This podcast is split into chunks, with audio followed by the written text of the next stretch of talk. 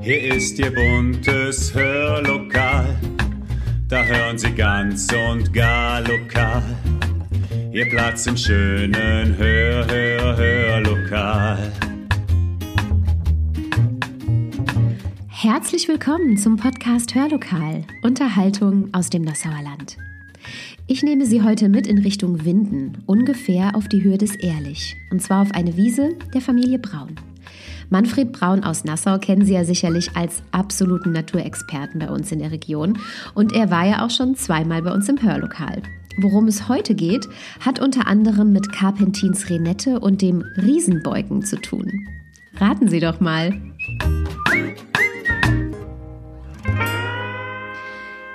Da stehen wir also nun auf einer Wiese, die Sonne scheint, ein paar Vögel zwitschern und in weiter Entfernung hören wir Autos vorbeirauschen. Es ist Herbst und damit auch die beste Erntezeit für den Riesenbeuken und Carpentins Rinette. Das sind nämlich, wie Sie vielleicht schon erraten haben, Apfelsorten. Allerdings nur zwei von sehr, sehr vielen Apfelsorten, die Manfred und Ursula Braun auf ihren Wiesen stehen haben. Wir wollen heute etwas erfahren über die Geschichte dieser Äpfel, darüber, wie die Apfelernte früher so aussah, was die Firma Kunkler damit zu tun hatte und ob es hier vielleicht sogar Äpfel gibt, die es fast nirgendwo anders mehr gibt. Manfred und Ursula Braun wuseln hier schon kräftig herum. Herr Braun, was wird denn eigentlich als erstes und was wird als letztes geerntet? Also äh, der früheste Apfel, den wir besitzen, äh, das sind zwei Sorten. Einmal ist das äh, der Klarapfel, so ein weißlicher Apfel, der auch Augustapfel genannt wird. Reifezeit so Ende Juli, Anfang August. Nicht haltbar, muss man verarbeiten in zwei Wochen, drei Wochen. Kann man gut essen, gut Kompott von machen. Und dann gibt es hier noch einen zweiten, das ist der rote Astrachan, der kommt so aus dem Wolga-Gebiet. Ein äh, optisch schöner Apfel, aber auch nicht haltbar, ist halt eben so für die erste Ernte. Und das zieht sich dann hinweg, ähm, bis die späten Sorten kommen. Hier hängen ja noch jede Menge Sorten. Ähm, einige sind runtergefallen, da werden die Vögel sich hoffentlich im Winter drauf stürzen. Und ähm, je mehr Sonne die jetzt kriegen, umso mehr Süße kriegen die, umso reifer werden sie. Und die letzten, die man ernten kann, ist der Beugenapfel. Das ist einer, wenn man gut lagern kann und hat dann einen Keller, den kann man an Ostern essen noch. Ja, der wird eigentlich erst gegessen so ab Januar. Und wen wir auch hier haben, ist der Winterrambur. Ja, das ist auch eine Sorte, die eigentlich äh, optisch schön aussieht und halt eben sich hält bis, bis in Frühling. Das war auch so die Strategie früher und das machen wir jetzt äh, natürlich so ein bisschen nach, weil wir halt eben auch hinter Sorten her sind. Wie viele Sorten haben Sie hier insgesamt aktuell, Herr Braun? Also wir haben äh, verschiedene Obstwiesen ähm, und kommen dann auf etwa 45 verschiedene Sorten. Herr Braun, Sie hatten mir eben erzählt, dass äh, das Grundstück schon relativ lange Apfelbäume trägt. Wie sah das Grundstück denn vor 20, 30, 40 Jahren aus? Also so, dass äh, früher die ganze Landschaft offener war. Es waren hier Obstwiesen unterhalb, oberhalb. Oben wurden Erdbeeren gezüchtet. Und hier, das war also relativ offen. Ich kann mich erinnern, so ähm, in die Zeit von 1960, da standen hier Obstbäume. Und da gibt es also noch zwei von, die auch jetzt heute ein Alter von 60 plus haben, also vielleicht 70 Jahre alt sind, die immer noch tragen. Und wir haben dann in zwei Generationen beigepflanzt. Also mein Vater hat gepflanzt so 65, 70 rum ähm, und mein Onkel. Und dann haben wir selber so vor 15, 20 Jahren dann nochmal die dritte Generation dann gepflanzt, sodass hier drei Generationen Apfelbäume vorkommen. Drei Generationen Apfelbäume bedeutet bei Ihnen wie viele Sorten insgesamt? Also hier auf der Fläche mögen das jetzt 25 Sorten sein, würde ich mal so sagen. Jeder Baum oder fast jeder Baum ist eine eigene Sorte. Wir haben auch Wert drauf gelegt auf alte Sorten, die ähm, hier auch gut gehen. Der Boden ist hier relativ gut. Es ist auch gut windgeschützt, sodass wir mit Spätfrost hier wenig Probleme haben. Und das wächst hier eigentlich recht gut, auch in trockenen Jahren. Wir sehen ja, da sind also durchaus Äpfel dabei, die auch ein Volumen haben. Sie haben gerade gesagt, guter Boden. Wie muss denn ein guter Boden sein für einen Apfelbaum? Also guter Boden sollte nicht steinig sein, da kann man dann eher Pflaumen und Mirabellen setzen, sondern äh, hier haben wir einen, einen Lehmboden, kalkhaltig, und wir vermuten auch, dass hier Wasseradern durchziehen. Hier ist so eine kleine Senke unterhalb. da begann früher äh, so ein Bächlein, das Klingelborn sich nannte, dann durch die Weinberge zog und vermutlich ist das hier also auch äh, gut bewässert im Untergrund, denn sonst hätten wir in diesem trockenen Jahr nicht so dicke Äpfel. Über 40 Sorten, das ist natürlich schon eine ganze Menge. Haben Sie denn selber ein, eine Lieblingssorte? Ja, ähm, es gibt natürlich immer Lieblingssorten. Man freut sich über den ersten Klarapfel, weil das ist der erste, der dann kommt. Aber Lieblingssorte wäre die Goldrenette von Blenheim. Aus das, welchem Grund? Das müssen Sie mir jetzt erklären. Das äh, gibt zwei Gründe. Einen historischen. Mein Onkel, der ein Fable für diese Sorte hatte, ähm, hat den früher gewinnbringend für sich verkaufen können an Leute, die da ganz scharf drauf waren. Das hat ein bisschen Geld noch in die Tasche gebracht. Er hat ansonsten äh, eine kleine Landwirtschaft gehabt. Und ähm, es ist ein sehr schmackhafter Apfel, der sehr groß wird, alle zwei Jahre ganz gut trägt. Und unser Baum, vor 15, 20 Jahren gepflanzt, äh, hat jetzt also dieses Jahr auch richtigen ordentlichen Ertrag. Und die Äpfel werden von, von Tag zu Tag äh, goldiger, sage ich mal. Ne? Der Name ist ja auch schon äh, Angebot. Goldrenette von Blenheim. Ne? Da erwartet man auch schon, dass das nicht gerade so ein Apfel ist für die Gosse. Klingt fast aristokratisch, würde ich sagen. Sie hatten eben im Vorgespräch schon gesagt, dass Sie schon vor 50 Jahren auf dieser Wiese standen und mitgeholfen haben. Vielleicht können Sie ein bisschen was zur Historie erzählen. Ja, die, die Historie war also die, dass ähm, man früher äh, stolz war, wenn man so eine Apfelwiese hatte, die auch ihren Wert hatte. Ähm, die Ökologie stand da nicht so im Rahmen, mehr stand also der Ertrag im Rahmen und ich erinnere mich noch als kleiner Junge, wo ich da mit war, so zehnjährig, wo um Michelsmarkt, also Ende September, gepflückt worden ist. Wir hatten eine Schreinerei mit Meistergesellen, Lehrlung, Lehrjungen, die mussten also alle hier mithelfen. Ja, da gab es also auch rechtliche Freiheiten, dass die auch mal Äpfel ernten konnten in ihrer Arbeitszeit. Und die wurden dann in Körben, Mahnen, Steigen gesammelt. Und abends äh, kam dann äh, ein Vorunternehmen, die Firma Kunkler aus Nassau, die dann schon äh, auch einen LKW hatte und hat dann hier äh, die Äpfel abgeholt. Die wurden dann bei uns in Zimmern gelagert. Wir hatten da Platz genug und wurden aussortiert. Fallobst haben dann Leute geholt, die haben da Kompott von gemacht oder äh, Gelee, Marmelade. Und andere wurden halt eben verkauft, so halbe Zentner, Zentner. Die Leute hatten also keine warmen Keller konnten das also noch lagern und waren dann froh, wenn sie Goldparmäne hatten oder Goldrenette von Blenheim oder Boskop, was so Sorten waren, die also da begehrt waren. Sie haben gerade schon die großen Körbe angesprochen, die stehen jetzt auch hier vor uns. Wir sind nämlich noch gar nicht auf der Wiese, sondern auf dem Weg davor und ich würde sagen, wir machen uns jetzt einfach mal auf den Weg, oder? Genau. Wenn man auf die Wiese geht, erschreckt man erstmal, dass äh, so viele Äpfel unten liegen. Ähm, und man wundert sich ja, warum haben die die nicht gepflückt oder sonst was mitgemacht. Überangebot ist das eine, Wurmstichige ist das zweite und ähm, Trockenheit in Teilbereichen ist das dritte und zu starker Behang. Dann äh, reinigt sich ähm, der Apfelbaum auch von den, von den ähm, überflüssigen zusätzlichen Äpfeln und die fallen dann runter. Das ist jetzt auch keine ökologische Katastrophe, weil hier das immer ein guter Überwinterungsrast-Durchzugsplatz ist für Drosseln. Und die werden also, gerade wenn wir die erste Froste kriegen, die Äpfel dann auch die faulen noch besser werden, dann werden die sich da drüber hermachen. So ist unsere Idee jedenfalls. Ökologie soll hier auch irgendwie zum Zuge kommen. Sie hatten gerade das Thema Trockenheit angesprochen. Das ist ja etwas, äh, was uns hier in der Region seit einigen Jahren schon im Sommer sehr stark bewegt, wenn man sich die Fichten anschaut und die Wälder hier.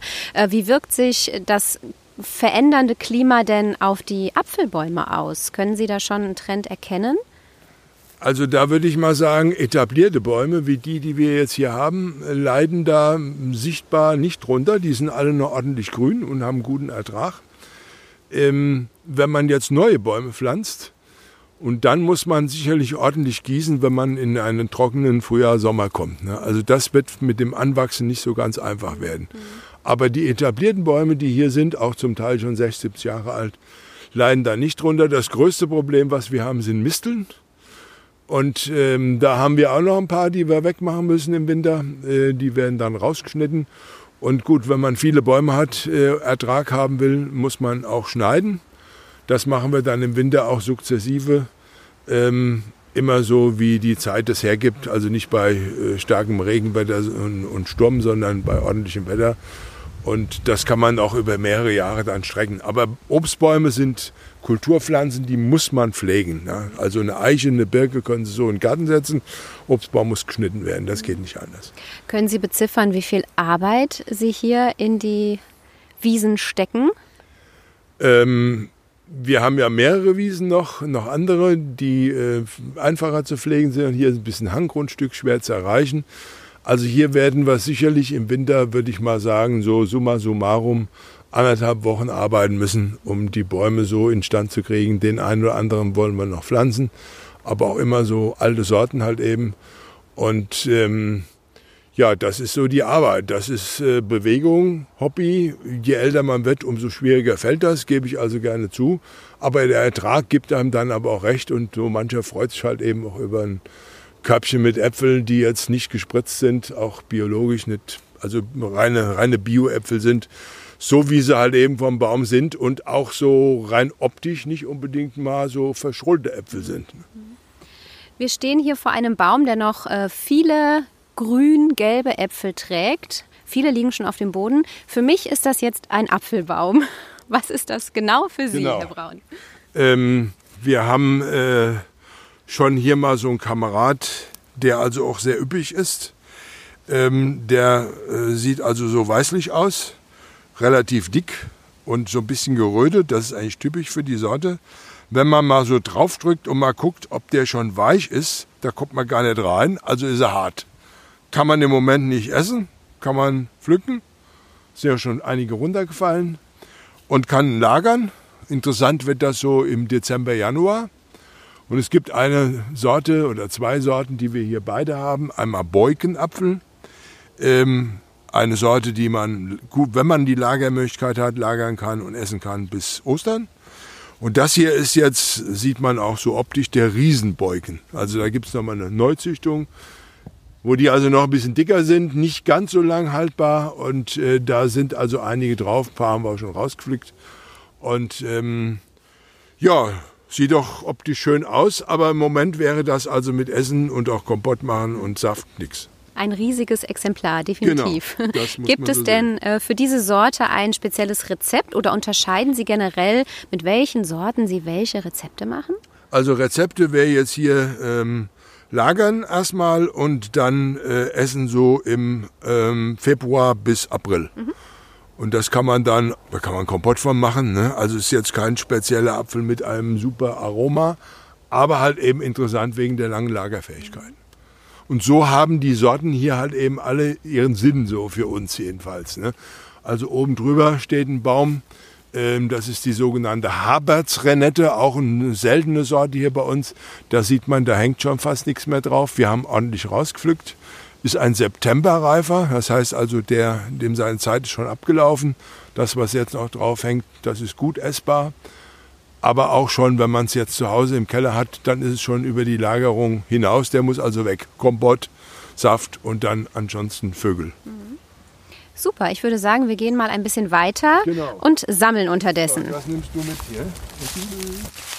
Herr Braun, ich glaube, wir haben jetzt hier gerade eine Apfelsorte vor uns, die äh, sehr besonders ist und die Sie mit Tierarten vergleichen. Das müssen Sie mir erklären. Um welche geht es? Im Tierreich in Deutschland den Lachs, den Seeadler, den Wolf, wo man sagen würde, die sind selten. Die gibt es jetzt nicht überall. Da muss man sich drum kümmern. Und hier bei diesem Baum, der lauter kleine Äpfelchen vor sich hat, die so ein bisschen zimtartig aussehen und dann so ein bisschen rote Bäckchen haben, handelt es sich äh, im übertragenen Sinne vielleicht um den Lachs, den Wolf, den Seeadler, also eine ganz seltene Sorte. Und ich würde mal sagen, auch eine typische Sorte für unsere Region, für Nassau insbesondere. Und viele ältere Leute kennen den unter dem Namen Korbmandinscher. Ja, Mandinscher heißt schon, dass das also anders als bei dem Riesenbeugen kein Riesenapparat ist, sondern kleine Äpfelchen, die werden auch nicht größer. Auch wenn sie jetzt voll hängen, man denkt, also da ist äh, dies Jahr halt eben äh, nicht viel Saft reingekommen. Das ist so die Größe so zimtig bereift, ne? auch rauschalig, wenn man den jetzt essen würde, geschmacksmäßig eher so etwas säuerlich. und auch nicht der Apfel jetzt fürs Essen. Aber ein toller Saftapfel, er gibt dem Saft eine gewisse Säure. Und das Allerschärfste ist halt eben bei dieser Sorte, dass das der beste gilt als der beste Bratapfel. Ja? Und der richtige Name ist auch nicht Koppmann-Dinger, so im Nassauischen, sondern halt eben Carpentins Renette. So heißt diese Sorte. Renette sind immer so ein bisschen rauschalige. Und ich kenne jetzt noch diesen Baum hier und noch einen. Und das war's dann schon. Ja, und da sind wir also ganz besonders scharf drauf. Der hat jetzt ganz viel. Wir haben auch schon geerntet. Wir werden jetzt auch noch einen Eimer mitnehmen, weil wir Saft machen müssen äh, morgen oder Saft machen wollen, müssen nicht, so wollen. Und da kommen die mit rein, um halt eben den zu mischen mit den anderen sieben, acht Sorten, die jetzt morgen versaftet werden zum Wegtrinken. Also Carpentins Renette, eine seltene Sorte im Nassauer Land als Koppmann-Dinger bekannt war. Früher überall gab es die und jetzt ist das zusammengeschrumpft. Ich, wie gesagt, zwei Bäume kennen wir noch. Das heißt, wir dürfen nicht verraten, wo dieser Apfelbaum hier steht. Herr Braun, aber warum ist denn diese Sorte so selten geworden? Ähm, das Problem ist halt eben, dass äh, es ähm, mit den Äpfeln und den hochstämmigen Obstbäumen und den Saftmachen und dem Ernten und dem Lagern, das ist keine Volksbewegung heute, das machen ein paar Leute noch. Vielleicht wird sich der eine oder andere Jüngere mal um so eine Obstwiese kümmern in Zukunft. Ja, da hat er sein eigenes Obst selbstständig. Ähm, die Stadt Nassau wird das auch, so wie ich das sehe, anbieten mit ihren Äpfeln, wo man dann Patenschaften übernimmt, einschließlich des Erntens, der Pflege und so weiter. Und wir haben es halt eben so ein bisschen im Blut, ja. Meine Frau kommt auch aus einer Obstecke, Lahnstein, da ist es noch ein bisschen äh, milder gewesen früher, da war der Schwerpunkt mehr Kirche. Ich komme aus einer Apfelfamilie und habe das so im Blut und versuche das auch so lange zu erhalten. Wie auch immer das weitergehen wird, vielleicht findet sich mal einer, der das dann hier nachmacht. Bäume sind alle im guten Zustand und man hat also sehr seltene Sorten auch hier und kann ernten, ich sag mal, von Anfang August bis Ostern von mir aus. Also auf jeden Fall hat man ordentlich was zu tun. Das ist wahr. Ja. Diesen Baum werden Sie jetzt bald dann noch abernten und machen dann selber Apfelsaft daraus? Wir machen, wir machen daraus Apfelsaft ähm, und werden den auch noch hängen lassen. Die werden noch besser und die dickeren, die pflücken wir raus und lagern die im Keller ein. Und da gibt es die berühmten Bratäpfelchen, die früher auch so zum Essen, äh, nicht nur als Bratäpfelchen, die wurden also gedünstet, ja, und die hatten, haben einen Stiel ja, die waren dann noch kleiner als den, den ich jetzt hier in der Hand habe. Und dann wurden die einfach so abgelutscht. Ne? Den Kerngehäuse hat man dann neben hingelegt. Auch nicht äh, in den Müll geworfen, in die braune Tonne, sondern dann kamen also die Kühe dran. Die haben das dann auch noch gekriegt. Äh, was dann auch ähm, bei mir mal zu so einem Schlüsselerlebnis geführt hat, dass ich geschimpft worden ist, wie ich einen Apfelkrotzen weggeworfen äh, habe. Den könnte man doch den Kühen geben. Ne? Also so war das früher. Eine andere Denke erleben als heute. Sie sind hier so fleißig mit dem äh, Abernten. Wer kümmert sich denn bei Ihnen um diese leckeren Rezepte, von denen Sie jetzt die ganze Zeit sprechen? Ähm, das ist so, ähm, wir arbeiten ja im Haus zusammen, da gibt es fünf Leute. Mein Schwager ist zum Beispiel morgen der Apfelsaftmacher. Wir sind jetzt äh, besorgen hier noch Sorten, die wir drüben in äh, Bergnassau-Scheuer nicht haben, damit wir also da noch ordentlich mischen können. Äh, meine Schwester ist eher für ähm, dann aus dem Apfelsaft ähm, Gelee machen. Und Bratäpfel, das ist also eine Sache meiner Frau, da Rezepte anzulegen und dann auch die richtigen Sorten äh, zu nutzen. Da darf man keine Süßen nehmen, sondern die müssen so ein gewisses Aroma haben und müssen auch weich sein, auseinanderfallen dann nachher. Vielleicht können wir ja tatsächlich ein Rezept äh, Frau Braun dem Podcast beilegen. Mal schauen, ob Sie es verraten. Klar. ähm, wohin geht es jetzt weiter, Wie Herr Braun? weitergehen? Super. Wenn man so einen Blick mal hier in die äh, Sträubswiese wirft, ähm, man hat also hier äh, die Kappendienstrenette und dann so einen schönen roten Apfel. Das ist Kaiser Wilhelm, auch eine alte Sorte, ähm, die sehr schmackhaft ist, haltbar bis etwa Weihnachten. Oben die ähm, gelblichen Braunäpfel ähm, ist eine Sorte, die aus England kommt, Ripston Pepping genannt. Ähm, nicht so, so äh, relativ süß und mit einem sehr eigenen Geschmack, der durchaus auch die Verwandtschaft aufzeigt zu Koks. Und wenn man jetzt hier den Blick links schweifen lässt, dann sind lauter äh, helle dicke Äpfel, das ist äh, Ananas Calville, eine, eine lagerfähige Sorte, die auch dieses Jahr viel trägt, auch tolle Äpfel, trotz der Trockenheit. Calville heißt immer groß, dick.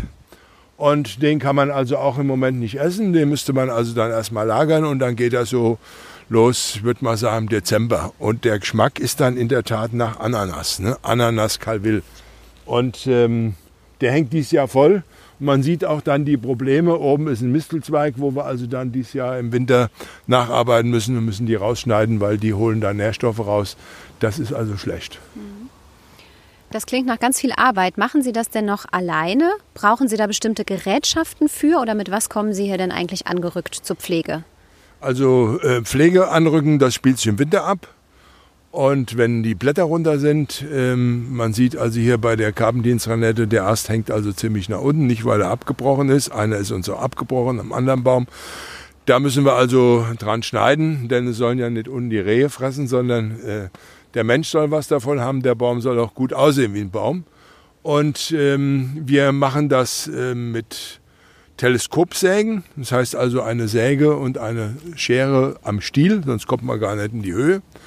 Und ähm, wenn, das, wenn das also nicht äh, dickere äh, sind, dann ähm, kann man das auch mit dem High Cutter machen. Das ist eine Motorsäge am Stiel, die wir dann hier auch einsetzen, vor allem für die dickeren Äste. Ne? Genau, das fährt Herr Braun hier auch gerade aus. So eine riesig lange Teleskopstange, mit der man vermutlich auch an die am höchsten hängenden Äpfel kommt. Genau, einmal kann man also die am höchsten hängenden pflücken ähm, die auch dann am schmackhaften sind, weil sie meiste Sonne bekommen haben. Das gilt zum Beispiel für den Kaiser Wilhelm, den man da sieht, ähm, und auch von, den, äh, von Blenheim. Und man kann oben dann eine Säge dran machen und dann äh, schneiden, wobei man, wenn man das mal so eine Stunde intensiv gemacht hat, dann freut man sich dann über ein paar Sonnenstrahlen im Winter und eine kleine Pause. Das so glaube ich Ihnen aufs Wort. ähm, wenn man jetzt hier in die Wiese schaut, ist das also kein englischer Zierrasen, man sieht drumherum Gebüsche, Weißdorn, Schwarzdorn. Man sieht auch so kleine abgeschnittene Büsche, die wir dann freimachen, weil das ist ganz schnell eine Hecke wieder. Man sieht aber auch, dass im Oktober noch Pflanzen blühen. Äh, hier zum Beispiel vor uns äh, sieht aus wie so eine Taubnessel, das Wirbeldost. Da ist richtiger Dost, Oreganum, eine ganz tolle Pflanze für Insekten. Und dann blüht jetzt zum Beispiel noch die rundblättrige Glockenblume. Und ähm, das hat dazu geführt, dass hier einige Heuschreckenarten leben, auch Schmetterlinge fliegen. Und äh, die Fläche äh, kann jetzt auch noch wachsen. Und im Winter nach unserer Pflege kommen hier ein paar Schafe hin, die das dann nochmal abweiden, sodass das dann nachher schön leer gefressen ist im Frühjahr wieder neu wachsen kann und dann bunt wird. Mhm. Ich habe eben definitiv rausgehört, Sie sind eine Apfelfamilie. Sie hatten es eben schon so schön gesagt, jeder hilft mit. Aber all diese Äpfel können Sie, glaube ich, selbst über das ganze Jahr nicht alle essen. Was geschieht mit diesen leckeren Sorten? Ähm, zum einen mal ist es so, dass ähm, hier natürlich auch runterfallen fallen. Und wir davon ausgehen, dass insbesondere wenn es äh, frostig, schneeig wird, dass Drosseln da ordentlich fressen. Ähm, wir ernten und lagern ein, können aber auch äh, keine 30 Zentner essen, das geht nicht, können wir auch nicht einlagern. Wir fahren weg zur Mosterei, in, nach Gülz zum Beispiel, und äh, bringen die dort weg und holen uns dann in der Zeit, wo wir keine eigenen Äpfel zum Mosten haben, also das Mosten geht von der Feuchtigkeit der Äpfel, der, der, der Saftproduktion etwa bis Weihnachten. Und dann ab Januar bis dann ja, äh, wieder die ersten kommen, im, muss man gucken, wie der Ertrag wird nächstes Jahr, äh, bis August. Dann holen wir uns da Saft, der dort gekeltert wird ähm, und der auch aus unseren Äpfeln dann ist und den wir dann trinken. Ne? Also unser Hauptgetränk äh, ist ähm, Apfelsaft mit Wasser gemischt. Mhm das geht eigentlich das ganze Jahr über und äh, höchstens, wenn man mal irgendwo essen geht, dann lächzt man mal nach irgend so was anderem Süßen. Aber ansonsten machen wir das konsequent aus eigenen Beständen dann noch. Mhm. Und ich glaube, der ein oder andere Korb, der geht auch dann mal raus an Freunde und Familie. So ist es. Wir haben also die Erfahrung gemacht, dass man ganz vielen Leuten äh, eine Freude machen kann, wenn man den, wenn man genug hat, ein paar Äpfel pflückt wir haben heute schönes Wetter, da macht das auch Spaß, Äpfel zu pflücken. Ja, ist also jetzt keine Plage.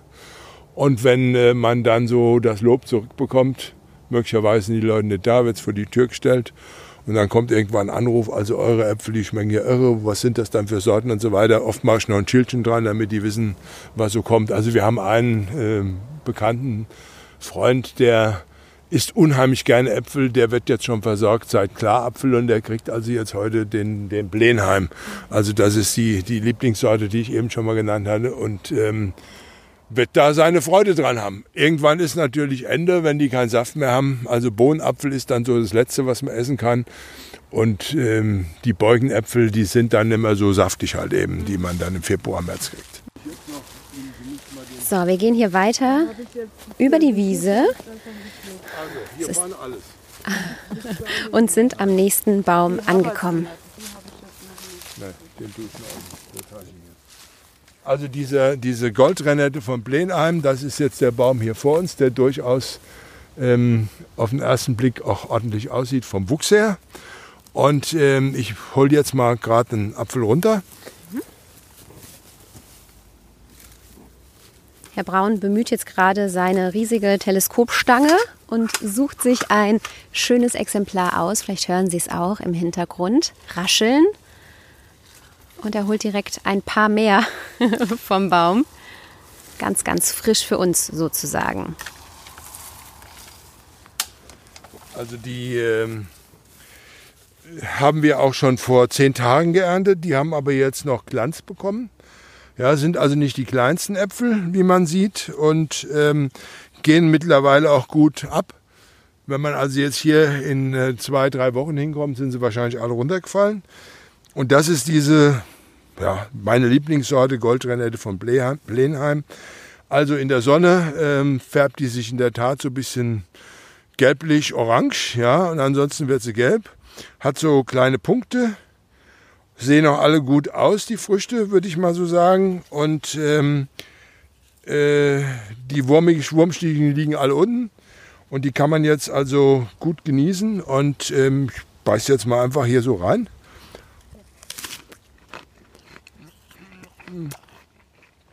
Man hört, ich muss den Mund zumachen, es läuft der Saft raus. Weil die sind unheimlich saftig. Ne? Genau so sieht es auch aus und sehr, sehr äh, lecker und frisch von mhm. innen. Also genau. die perfekte Erntezeit gerade erwischt. So Herr Braun, wenn jetzt jemand auf die Idee kommt, äh, sich selbst einen Apfelbaum in den Garten zu pflanzen, gibt es da so die Top-Tipps von Ihnen als Experte, auf was man achten muss? Ähm, Top-Tipps äh, gibt es natürlich. Das hängt immer vom Platz ab. Äh, Hochstamm braucht links und rechts mindestens fünf Meter. Halbstamm mindestens vier Meter und Buschobst vielleicht zwei Meter. Da ist schon die Größe des Stammes und auch die Unterlage festgelegt. Ich tendiere natürlich zu alten Sorten, die auch verträglicher sind, äh, auch bei Allergikern äh, interessanterweise. Meine Frau verträgt äh, alle unsere nicht gespritzten Äpfel gut und hat schon eher Last mit Sorten, die jetzt so irgendwie aus dem Supermarkt kommen. Und da muss man immer wissen, dass ähm, in dem Intensivobstbau durchaus 15 bis 20 Spritzungen notwendig sind, um dann zu der, dem Glanz zu kommen. Die sehen natürlich alle super aus auch. Ähm, der Käufer will es auch haben, aber wir wollen dann eher ungespritztes Obst haben. Also da muss man gucken. Man kann auch durchaus ähm, auf ähm, ja, niedrigen Unterlagen, die nicht so stark wachsend sind, äh, alte Sorten drauf schaffen kann sie auch selber drauf machen. Wir haben ja über Jahre Veredelungskurse gemacht ähm, vom Naturpark Nasse aus. Muss man da mal überlegen. Ich habe jetzt wieder eine Anfrage, da wollte einer was pflanzen, ob wir das nochmal machen. Ähm, ansonsten kann man auch in guten Baumschulen, das wäre jetzt nicht der Supermarkt für 4,25 Euro, das gibt es dann auch immer mal so im August, die meistens dem Untergang geweiht sind, weil sie irgendwo, was weiß ich, in Tschechien oder sonst wo in Massen produziert werden. Also gute Baumschule suchen und dann halt eben gucken und Tipps äh, kann man immer geben. Es gibt auch Broschüren des Naturparks über Obstschnitt und äh, auch über Sorten, die hier typisch sind. Eine ganze Reihe habe ich ja jetzt auch genannt. Und ansonsten ruft man Sie einfach an, Herr Braun. ansonsten ruft man Sie mich einfach an. Ja, das ist dann immer so der letzte Notnagel. Oh, was war das für ein schönes Gespräch, lieber Manfred Braun. Vielen herzlichen Dank, dass Sie mich mitgenommen haben. Ich bin inzwischen wieder bei mir im Büro im Tonstudio und habe einen riesigen Korb voller frischer roter Äpfel hier liegen. Insofern hat es sich zweifach gelohnt, äh, denn ich habe auch wahnsinnig viel gelernt über Äpfel und Apfelsorten hier bei uns im Nassauer Land. Und ich hoffe, Ihnen geht das ähnlich, dass Sie für sich etwas mitgenommen haben aus diesem Hörbeitrag. Äh, und dass Sie vor allen Dingen vielleicht aus einem Apfel aus dem Nassauer Land einen leckeren Bratapfel machen, jetzt zur Weihnachtszeit. Wir verabschieden uns äh, für heute und melden uns in zwei Tagen wieder mit einem neuen Podcast. Wir verraten noch nicht, worum es geht. Es wird etwas ruhiger und besinnlicher, passend zur Weihnachtszeit und wünschen Ihnen jetzt und bis dahin eine gute Woche. Bleiben Sie gesund.